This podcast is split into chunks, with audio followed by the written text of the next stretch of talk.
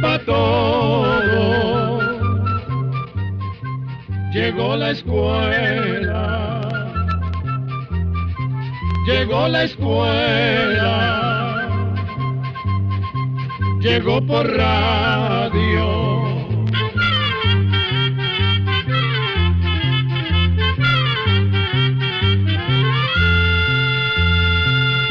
El Instituto Centroamericano de Extensión de la Cultura, ICQ, presenta su programa Oigamos la Respuesta. Hola, ¿qué tal? ¿Cómo están todos ustedes? Nosotros en el Instituto Centroamericano de Extensión de la Cultura, muy contentos de compartir con usted una nueva edición de Oigamos la Respuesta. La primera pregunta del espacio de hoy nos la envía a través de un correo electrónico Oscar Molina Meneses desde la ciudad de Turrialba en Cartago, Costa Rica. Su pregunta ¿Por qué hay pueblos que se llamaron indoeuropeos? ¿Por qué se les da ese nombre? Oigamos la respuesta. Los pueblos indoeuropeos fueron pueblos que vivieron en una extensa región que va desde la India hasta el oeste del continente de Europa. Se dice que tenían una lengua en común o lengua madre, que con el tiempo se fue transformando en las diferentes lenguas que se hablan hoy en día, desde la India hasta Europa. De ahí viene el nombre de estos pueblos, indoeuropeos. Se calcula que los pueblos indoeuropeos vivieron en comunidad entre el año 5000 y el 4000 antes del nacimiento de Cristo en Europa central y en las estepas de Siberia hacia el norte de Rusia. Se dedicaban a la agricultura y a la ganadería y vivían en tribus. Con el tiempo se fueron dispersando por toda Europa y parte de Asia, difundiendo su lengua y sus costumbres. También se considera que ya para el año 1000 a.C. las diferencias entre los idiomas de muchos de estos pueblos eran tan grandes que los habitantes ya no se entendían entre sí.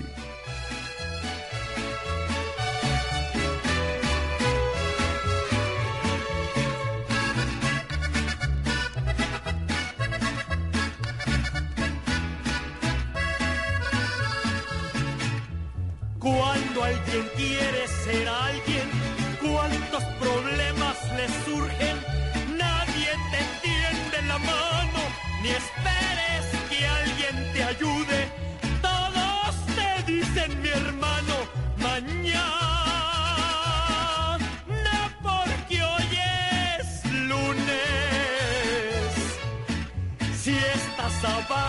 te pisan, si estás pidiendo te niegan, nadie te ofrece un bocado, no más por una sonrisa. Si tienes coche te llevan, si no te dejan, te pisan.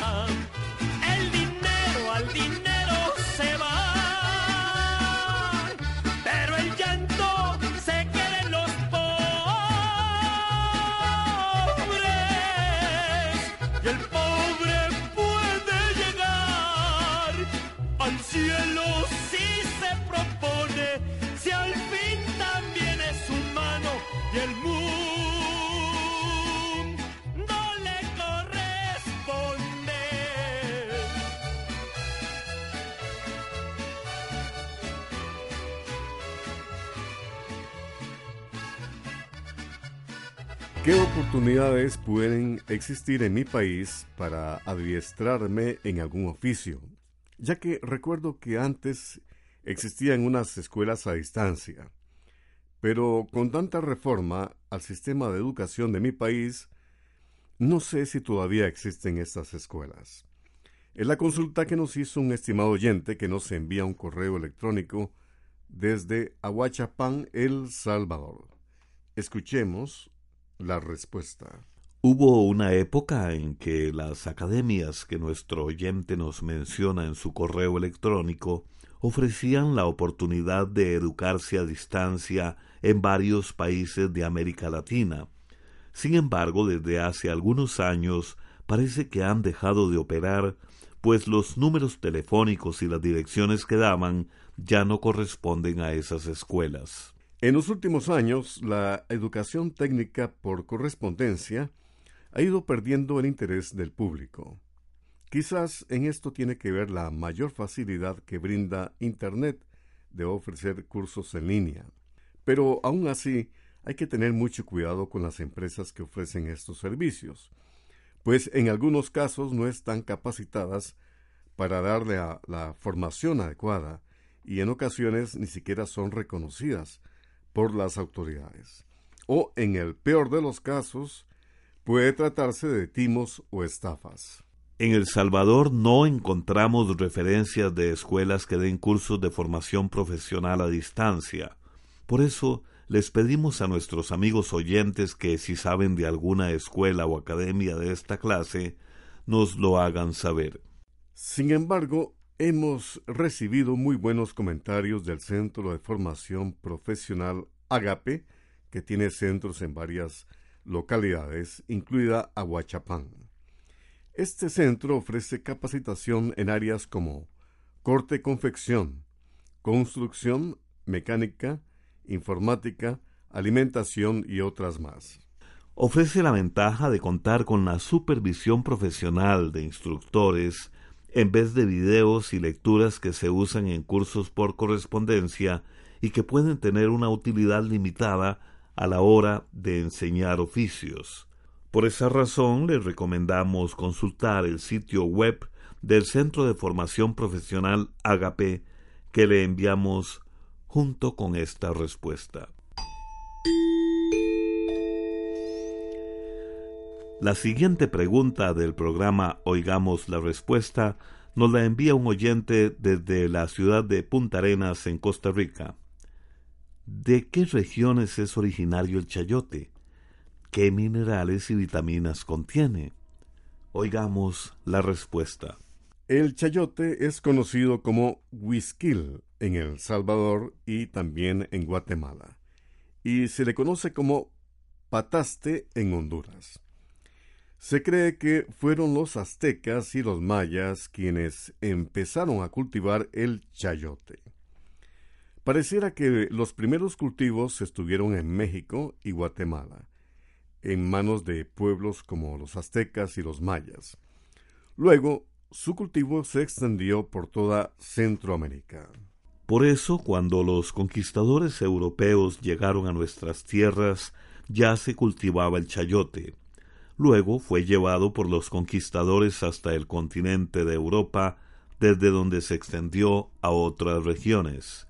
El chayote es un alimento ideal para controlar la cantidad de líquidos en el cuerpo, pues, aparte de que tiene mucha agua, también contiene grandes cantidades de potasio. Este mineral ayuda a eliminar el exceso de agua por medio de la orina, eliminando también toxinas, y esto resulta muy recomendable para las personas que padecen de artritis reumatoide, de artrosis, gota o acné. El potasio también ayuda a prevenir las enfermedades cardiovasculares como la presión alta y, por si fuera poco, el chayote tiene muy pocas calorías. Por todo esto, si una persona retiene mucho líquido o tiene tendencia a engordarse con facilidad, el chayote debería estar incluido en su alimentación diaria, sobre todo si está haciendo una dieta para perder peso.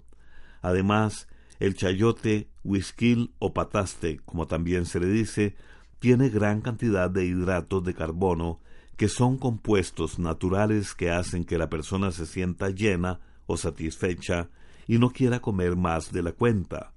De ahí que se recomienden comer hervidos, sobre todo si se desea bajar de peso. El whisky, pataste o chayote, es rico en otros minerales, sobre todo en zinc, que ayuda a fortalecer el sistema de defensas, así como en la formación de los huesos y los dientes.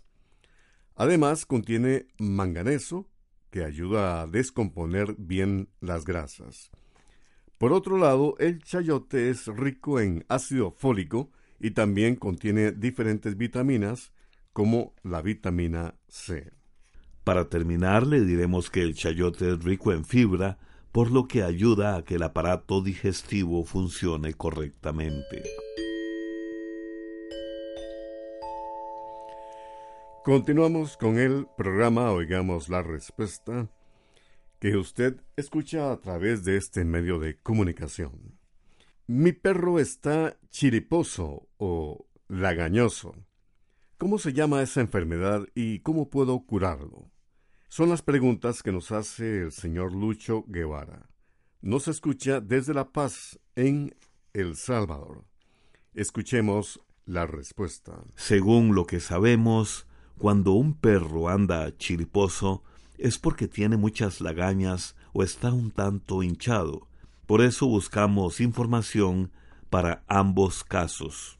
Si su perro amanece con lagañas blanquecinas o transparentes y al limpiárselas no vuelven a aparecer, no hay de qué preocuparse, ya que esas lagañas son producidas de manera natural por los ojos para limpiar impurezas. Lo más conveniente es limpiárselas con suero fisiológico, humedeciendo bien una gasa. Hay que usar una gasa distinta para cada ojo. Tanto la gasa como el suero fisiológico los puede conseguir en una farmacia. Ahora bien, si los ojos de su perro siempre están lagrimando y con muchas lagañas durante todo el día y son amarillas o verdosas, puede que sea señal de una infección llamada conjuntivitis. En este caso, lo recomendable es llevar al perro a un veterinario. Si no puede llevarlo a un veterinario, podría comprar en la farmacia gotas para los ojos de neomicina con beta-metasona y le pone dos gotas en cada ojo por la mañana y otras dos gotas en la noche a lo largo de una semana. Un veterinario también nos dijo que cuando un perro tiene muchas lagañas puede ser señal de que tenga parásitos en el intestino o alguna eh, dolencia. Por eso es recomendable que lo lleve al veterinario si no se le quitan las lagañas con las gotas. Por otra parte, si el perro más bien está un poco hinchado, sí lo debe llevar lo más pronto posible al veterinario.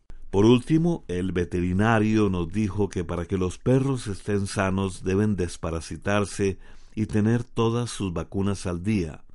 Como la dosis de la medicina para desparasitar a los animales depende del peso del animal, lo mejor es llevarlo a la veterinaria más cercana, donde también le van a poner las vacunas que el perro necesita.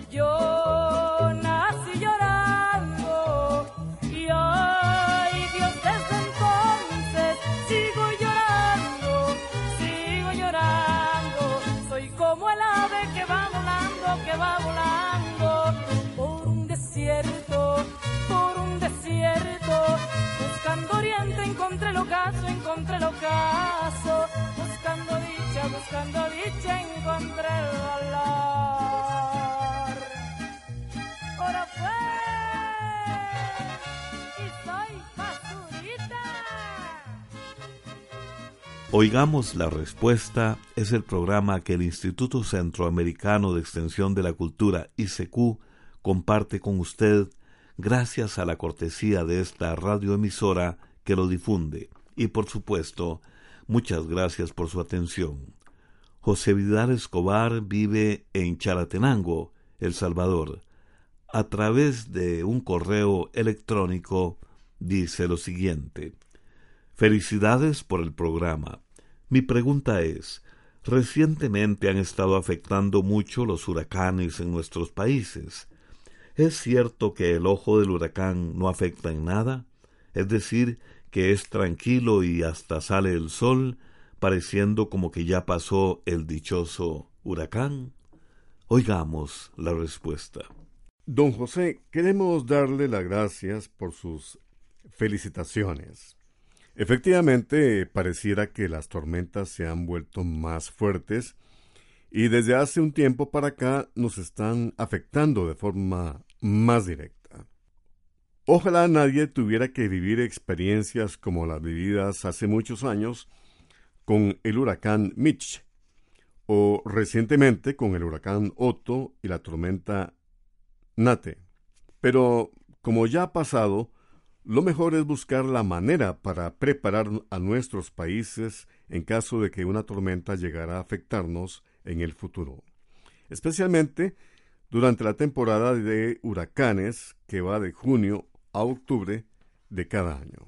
Pues bien, para contestar a la pregunta de nuestro oyente acerca de que si es cierto que el ojo de un huracán es un lugar tranquilo y sin afectación, debemos empezar por explicarle cómo se forma un huracán. Resulta que el aire que rodea a nuestra Tierra siempre está moviéndose. Se mueve sobre todo porque el Sol lo calienta en forma dispareja, o sea, los rayos del sol llegan muy rectos a ciertas zonas como por ejemplo a Centroamérica. En estas partes se calienta mucho el aire, pero en otros lugares no tanto, pues los rayos del sol llegan muy inclinados y calientan muy poco el aire, permaneciendo más frío. De las zonas frías vienen grandes correntadas de aire hacia lugares más calientes. El aire caliente tiende siempre a subir, y el aire frío a quedarse abajo. Entonces, cuando choca una corriente de aire frío con una corriente de aire caliente, el aire caliente trata de subir. Entonces se arremolina formando una especie de embudo. Conforme sigue subiendo el aire caliente, el embudo va chupando aire de abajo. Cuando un remolino de estos se forma en el mar, absorbe grandes cantidades de humedad, o sea, de vapor de agua. En el centro del remolino hay una zona de calma. Lo llaman ojo del huracán. Y alrededor de éste se mueven los vientos más fuertes. En huracanes o ciclones pequeños, el ojo del huracán muchas veces no se puede distinguir muy bien. Pero en huracanes más grandes y más fuertes, el ojo se puede ver claramente como un agujero en el centro del huracán. Para que lo pueda distinguir mejor, junto a esta respuesta le estamos enviando una fotografía tomada desde el espacio. El ojo de un huracán puede llegar a medir desde unos pocos kilómetros hasta más de 300 kilómetros de lado a lado.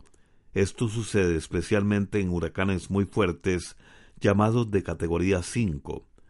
Como bien dice nuestro oyente, si el ojo está muy bien formado, podría hasta verse el sol si fuera de día. Sin embargo, esto dura poco tiempo, pues como el huracán se va moviendo de un lugar a otro, pronto donde estaba el ojo del huracán, se topará con las paredes arremolinadas que lo forman. Por eso se dice que luego de la calma del ojo del huracán, sigue la peor parte.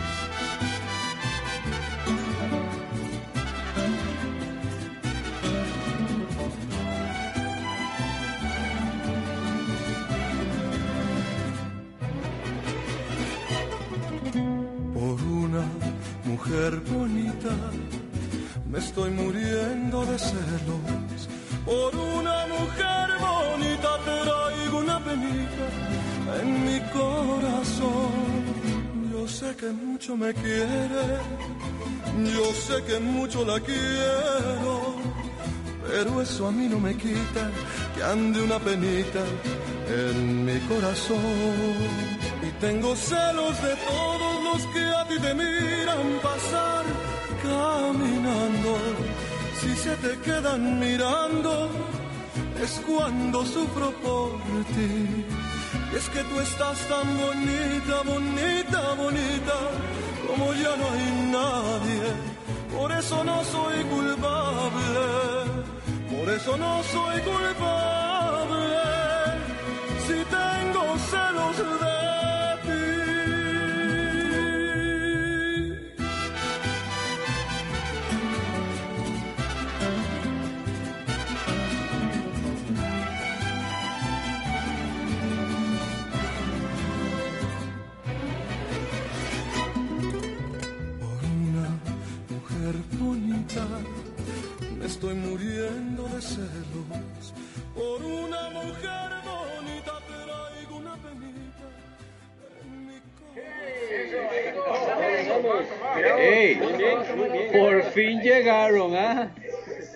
Nos atrasamos porque Luis quería venir muy elegante. Bueno, bueno, es que una celebración con los amigos lo merece, ¿o no? San Miguel, San Miguel, San Miguel, San Miguel. Y no será más bien que Luis está despertando su tigre interior y viene a ver qué casa.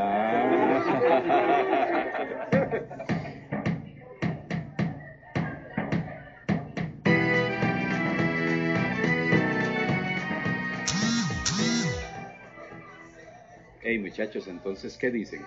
¿Les mandamos unas cervecitas a esas chicas? Es que están bien guapas. Ya, déjalas tranquilas. Y para eso viniste tan elegante. ¡Qué desperdicio, hombre! Debe sentirse feo estar disfrutando con las amigas y recibir cervezas de un desconocido. Ay, a las mujeres les gusta. Sí, sí, así es. No creo que a todas les guste. Vos has cambiado mucho, Alan. Antes no eras Sí, así. sí, sí, fui un gran mujeriego, pero siempre terminaba sintiéndome vacío. Nadie ni nada me llenaba, hasta que empecé con el grupo de masculinidad y me di cuenta que era un impotente afectivo. Impotente afectivo. ¿Qué es eso? ¿Qué es eso? El alma no, no le Que afectivamente no podía comprometerme con ninguna mujer. Tenía miedos que solo yo podía resolver. Bueno, sí, sí, eso es cierto, eso es cierto. A los, a los mujeriegos no nos gusta comprometernos. Y si nos comprometemos, es a comprometernos a nada, a cero compromisos. Libres. Muy bien, muy bien dicho, Ricardo. Bueno, pero yo creo que la libertad es otra cosa. Creo que ser mujeriego es, es un mandato, es una fea presión. A más mujeres, más hombre. Ay, pues sí, así es. Qué cansado estar siempre demostrando. Y eso de estar inventando trucos para estar con varias mujeres, no, no. Terminás sintiéndote vacío, superficial. Ey, ey, ey, ey, aquí entre nos. A veces siento ese vacío. Y es cierto que ninguna aventura me lo llena. Pues claro que nada te puede llenar. Si no se profundiza en una relación, se vive de forma muy superficial. Claro, si es que para tener una relación, primero hay que conocerse uno a uno mismo. Eso, eso es lo que más cuesta. Aceptar que hay que trabajarse mucho para alcanzar la paz y la confianza.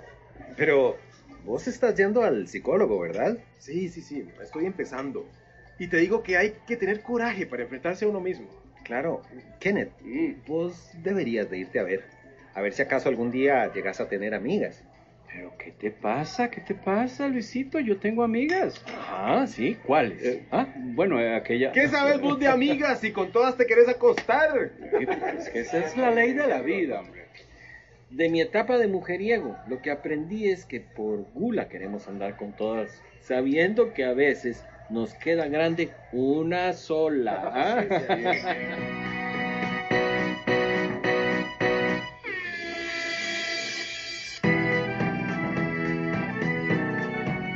La Fundación Justicia y Género presentó Metele un gol al machismo.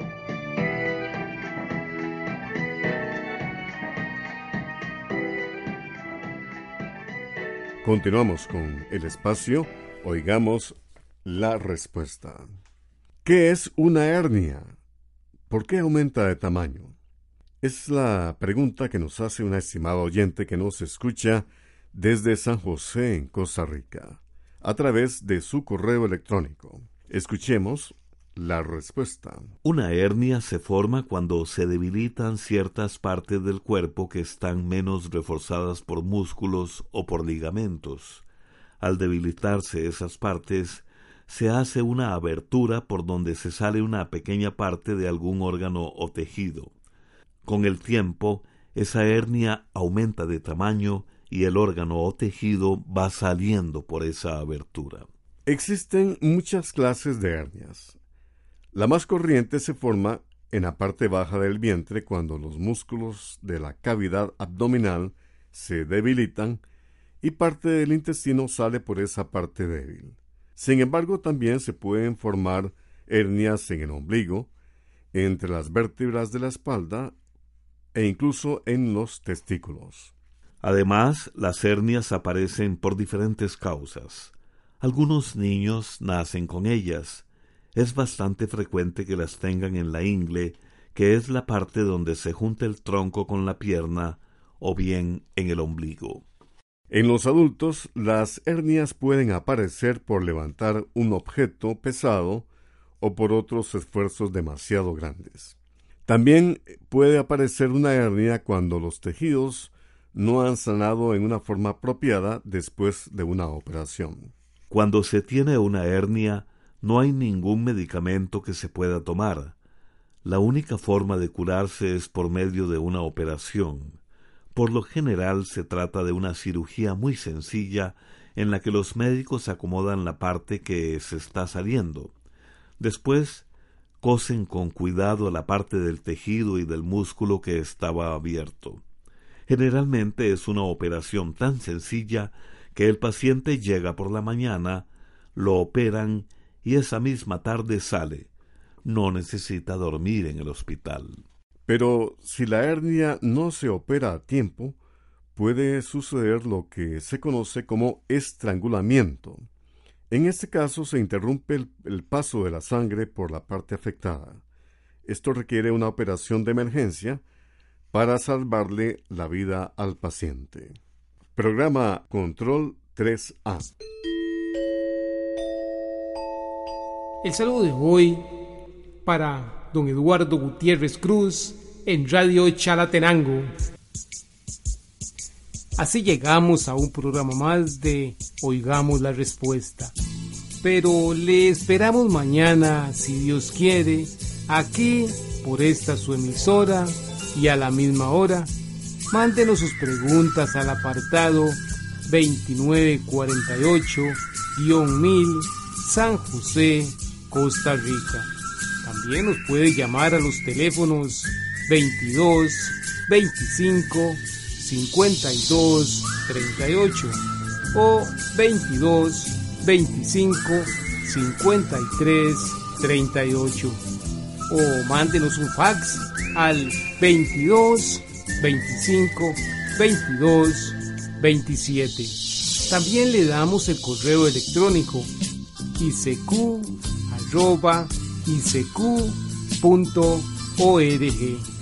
Celo de letreo i c e c u arroba icecu.org. Para nosotros sus preguntas son muy importantes y estamos para servirle. También puede dirigir su pregunta a esta emisora que ellos amablemente nos la harán llegar muy importante, dele su nombre completo, dirección bien exacta, ah, y el lugar donde escuche el programa. Recuerde que comprender lo comprensible es un derecho humano. Dios le bendiga.